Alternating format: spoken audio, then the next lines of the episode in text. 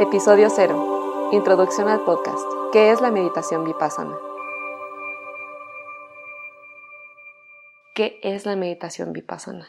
La meditación en la filosofía budista Theravada se divide en dos ramas. Una es la meditación de samatha, que es una meditación que se enfoca muchas veces en un concepto, en una idea mental, que es donde ahí sí es un trabajo de concentración súper intenso trabajan con colores, trabajan con, con, elementos, trabajan con ideas o con cosas así. Y la meditación vipassana. La meditación vipassana se trata sobre conocer la naturaleza de la mente. Samatha es concentración para afilar el cuchillo lo más posible y llegar así, ¡sha! ¿no? A la mente. Y el vipassana es como que poquito a poquito tomarte el tiempo para conocer la naturaleza de la mente. Dicen que para iluminarse la meditación samatha es como ir en un bote de un supermotor para atravesar el océano. Vas así, en friega, en friega, en friega, Y que llegas más rápido al, nirvana. Pero en la meditación vipassana, tú vas en un botecito de remos, con tu equipo de scuba, te metes al mar, ves los pececitos, ves los tiburones, ves las cosas bonitas y las feas. Al final recorres el mar, pero sabes más. El samata es de que vámonos, ya vámonos. Y pasar es como ¿no? Es bonito, es tal, tal. Y hay prácticas, bueno, hay maestros que te enseñan a equilibrar el samata con el vipassana, que es cuando llegas al nirvana, pues te gradúas con honores. casi, casi, ¿no? Entonces, eso es. La meditación vipassana consiste en conocer la naturaleza de la mente y del cuerpo cultivando mentes saludables. ¿Por qué queremos cultivar mentes saludables? La mente es como una enorme selva. Y en la selva tenemos árboles súper bonitos, frondosos, que nos dan frutos bonitos, pero también tenemos malas hierbas con unas raíces súper profundas que nos están este, intoxicando la tierra fértil, en donde pueden crecer cosas muy bonitas.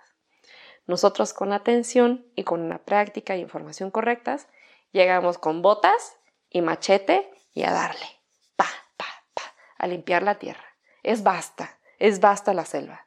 A limpiar la tierra, sacar unas cositas que encontremos de raíz. Cuando empezamos a poner atención podemos ver que hay una plantita medio mala que está surgiendo ahí, ya la viste y la arrancas desde el principio. Pero hay otras que están muy arraigadas, entonces necesitamos de machetes y de tiempo. A lo mejor al principio venimos con una cuchara y estamos con el rabo de la cuchara haciéndola así, tratando de sacarlos para que cuando tengamos ese espacio, nosotros podemos meter hábitos mentales positivos, queremos poner semillas bonitas. No se trata solamente de ver el sufrimiento y ver como que lo que nos hace sentir mal. Obviamente es lo que nosotros hablamos continuamente porque es lo más evidente y lo que se siente más feo. Pero queremos también enfocarnos de que lo estamos trabajando con hábitos mentales que queremos reemplazar los malos. Esa es la meditación vipassana. Lo bonito de esta práctica de meditación y lo que la diferencia de muchas otras prácticas meditativas es de que esta práctica te la llevas contigo a todas partes y no necesitas estar en un lugar especial para meditar. ¿No? Porque muchas meditaciones o la mayoría de las meditaciones pues requieren que estés en un lugar silencioso, esté con a lo, a lo mejor algún input este de olor o de sonido o visual para llegar a concentrarte, tranquilizarte, la respiración. Todas esas cosas sí nos ayudan en una práctica meditativa para apoyar la mente a tranquilizarla, pero un gran problema que tienen esas prácticas de meditación que se hacen en un cojín, cuando te levantas y sales a la vida cotidiana, esa meditación se queda en el cojín. Entonces, esa es la cosa con esas meditaciones.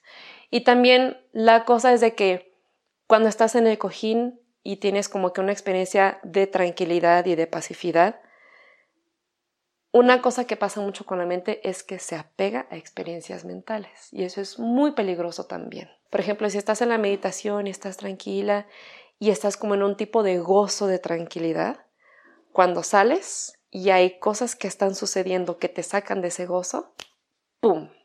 Viene como una explosión como de frustración o de enojo o como de negación a la emoción que puedas llegar a tener porque quieres quedarte apegado a esa idea de que meritas y esa idea de que estamos en la tranquilidad. Es que yo soy meditador, y es que yo medito y yo soy tranquila, ¿no? Entonces como esta práctica de meditación es aceptar la realidad de la mente tal y como es. Y entonces, ¿cómo aceptamos la realidad de la mente tal y como es? Observándola tal y como es. Nos podemos apoyar con ese tipo de cosas, ¿no? Para poder tratar de calmar la campana, que es como la mente es como una campana que estás dándole y dándole y dándole. Y si de repente tienes que dejar de darle un ratito para que deje de vibrar, entonces lo puedes hacer, es válido. Se puede utilizar como una herramienta de apoyo, pero va mucho más allá. Esta práctica es agarrar el toro por los cuernos. Normalmente, esta práctica de meditación, cuando tú estás en el monasterio, y de hecho en los libros que, te entregan y que, lo vas a leer, el maestro siempre pregunta, ¿por qué quieres meditar? ¿No? ¿Para qué quieres meditar? Es como la pregunta número uno que te hace. Tú llegas al Kuti y ¿para qué quieres meditar? Y este, y muchas personas pues quieren tener, pues quieren tener paz, quieren estar tranquilos, este, no sé, como que esta, esta idea que se tiene sobre la meditación de que todo es blanco, en silencio y en tranquilidad, y que estás en un cojín sentado respirando y con música y incienso, es como el maestro dice, si tú quieres estar en paz y tranquilo, vete a un spa a Tailandia cuando estás en Myanmar, ¿no? Dice, porque aquí no lo vas a conseguir. En esta práctica no se consigue. Más bien, no queremos meditar para obtener paz y tranquilidad. Más bien, la paz y la tranquilidad es un subproducto del entendimiento de las experiencias que estamos observando de la mente. Porque las experiencias son las experiencias. Para nosotros lo más importante es la mente que está teniendo esa experiencia y cómo se comporta en esa experiencia, ¿no? ¿Qué es lo que hace? ¿Cómo se mueve? ¿Qué idea tiene de la experiencia? ¿Qué emociones surgen? Todo lo demás. El objeto es el objeto, ¿sí? O sea, como que lo que podemos captar con nuestros sentidos es como que los gatillos que hacen que la mente saque sus hábitos y diga, ah, mira, tengo que poner atención en este lado, ¿no? Entonces, y no es algo que va a surgir luego, luego de que viste una experiencia, viste que la mente se comportó de esta forma y asumes luego, luego, ah, es porque tal, ¿no? Es porque me da miedo. Una de las cosas más peligrosas que surge en la meditación es cuando asumes luego, luego un aprendizaje. Eso es bien peligroso, porque la mente es tan compleja y tan profunda que cuando tú asumes un aprendizaje, cierras una puerta y queremos mantener las puertas lo más abiertas posible porque vamos a decir, puede que, puede que sea por esto, pero vamos a seguir observando. No podemos no podemos casarnos con una idea de que ya aprendiste solo porque lo viste una sola vez o un par de veces. Entonces siempre tenemos que tener una apertura para para todo lo que estamos recibiendo de la mente. Es un rompecabezas enorme, es un rompecabezas casi infinito. Y cada vez que estamos poniendo atención y cada vez que vemos unas cositas de la mente, agarramos una pieza chiquitita y la ponemos en un lugar. Y tenemos que ver la mente constantemente en diferentes situaciones para poder agarrar diferentes piezas que ni siquiera encajan una con la otra al principio. Pero tienes que verla, tienes que verla constantemente para poder juntar muchas más piezas y que a lo mejor aquí a este lado, ay mira, aquí estas muchas piececitas que se juntaron están haciendo un árbol, pero no sé. ¿No? Porque a lo mejor puede ser un árbol, pero ¿qué tal que es la sombra de un árbol en una pared o en un espejo? ¿No? Nunca sabemos. O sea, no es como la caja de rompecabezas que viene y te dice, mira, esto es lo que se va a hacer, ¿no? O sea, como que tenemos que, tenemos que saber, tenemos que observar, o sea, estamos casi, casi que bajo nuestra cuenta. Entonces, es también por eso la importancia de tener una guía que te vaya diciendo de que vamos por aquí. Porque a lo mejor nosotros que ya tenemos un camino recorrido sabemos de que sabes que si te vas por acá, hay una piedra bien gacha, hijo, y te vas a caer.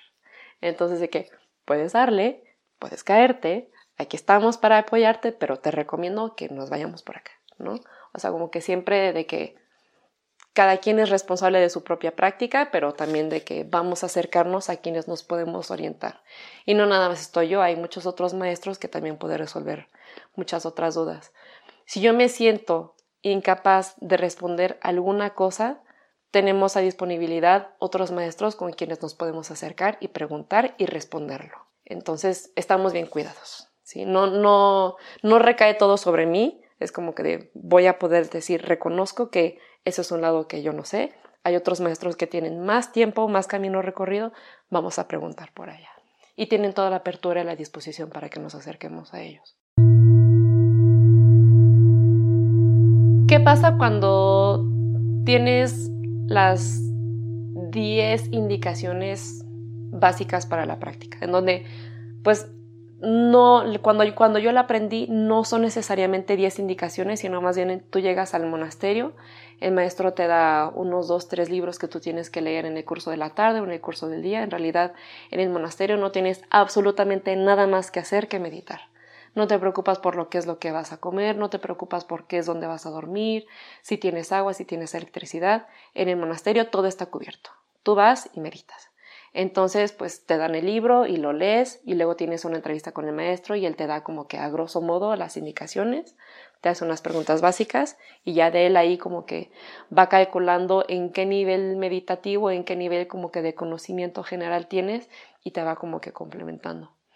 Entonces, la forma en la que yo hice es que dividí a través de 10 días o 10 semanas de indicaciones, es para que cada semana tú vas agregando un poquito más de input mental para generar un hábito mental y que al final podamos andar como, como en bicicleta. Cada indicación es como pedalear la bicicleta. De hecho, le pedaleamos la bicicleta lo más posible durante el día, durante las semanas, para poder mantener la atención lo más constante posible y ver pues el episodio completo del día, ¿no? Cuando ponemos atención.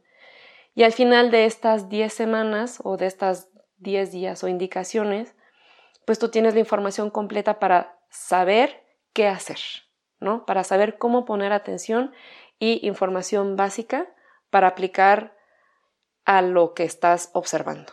Eso es lo que se hace.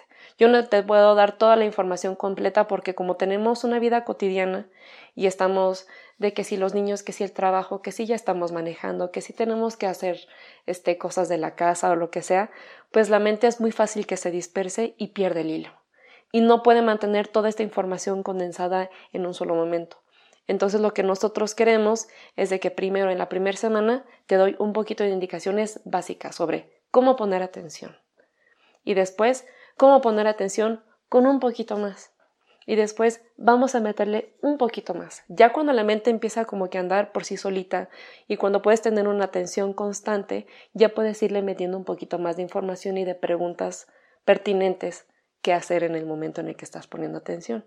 Y al final de las de las 10 indicaciones, pues ya sabes más o menos hacer la práctica como que sí es vipassana, pero es un vipassana mezclado con una vida cotidiana. O sea, desde mi lado de que he sido maestra para niños, maestra para adultos y que también soy mamá y esposa, ¿no? Entonces es como que sí es la meditación vipassana, pero cómo se puede llevar la meditación vipassana a la vida cotidiana. Porque muchas veces en, en donde, en los foros donde he leído de que practican vipassana, es un vipassana un tanto estricto y casi monástico pero es difícil llevar un vipassana monástico cuando llevas una vida cotidiana. O sea, como que hay mucha tensión. Yo lo practiqué así y siempre estoy tensa. Sí, siempre estoy así como que, ¿no? Que la mente no haga esto, que lo no sé qué, que lo no sé qué. Entonces quiero que sea como algo que la gente pueda llevar su práctica de atención, mindfulness vipassana, pero que también se integre con todas las dinámicas laborales, familiares, personales y que de ahí se vaya aprendiendo porque no llevamos una vida monástica, llevamos una vida laica.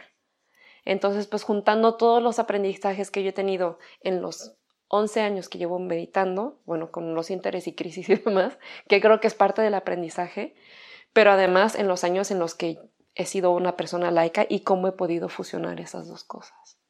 Y lo que he podido aprender. Sí es vipassana, pero es vipassana en la vida cotidiana. Si no es como que vamos a meditar y vamos a ponernos así, sí un poquito, pero vamos a hacer que conviva uno con el otro. Mi objetivo con estos 10 primeros episodios es que sepan poner atención y más o menos saber qué hacer con eso que están recibiendo. Es lo que quiero que, que puedan hacer con estos primeros 10 episodios. Saber cómo poner atención y qué hacer con la información que están recibiendo.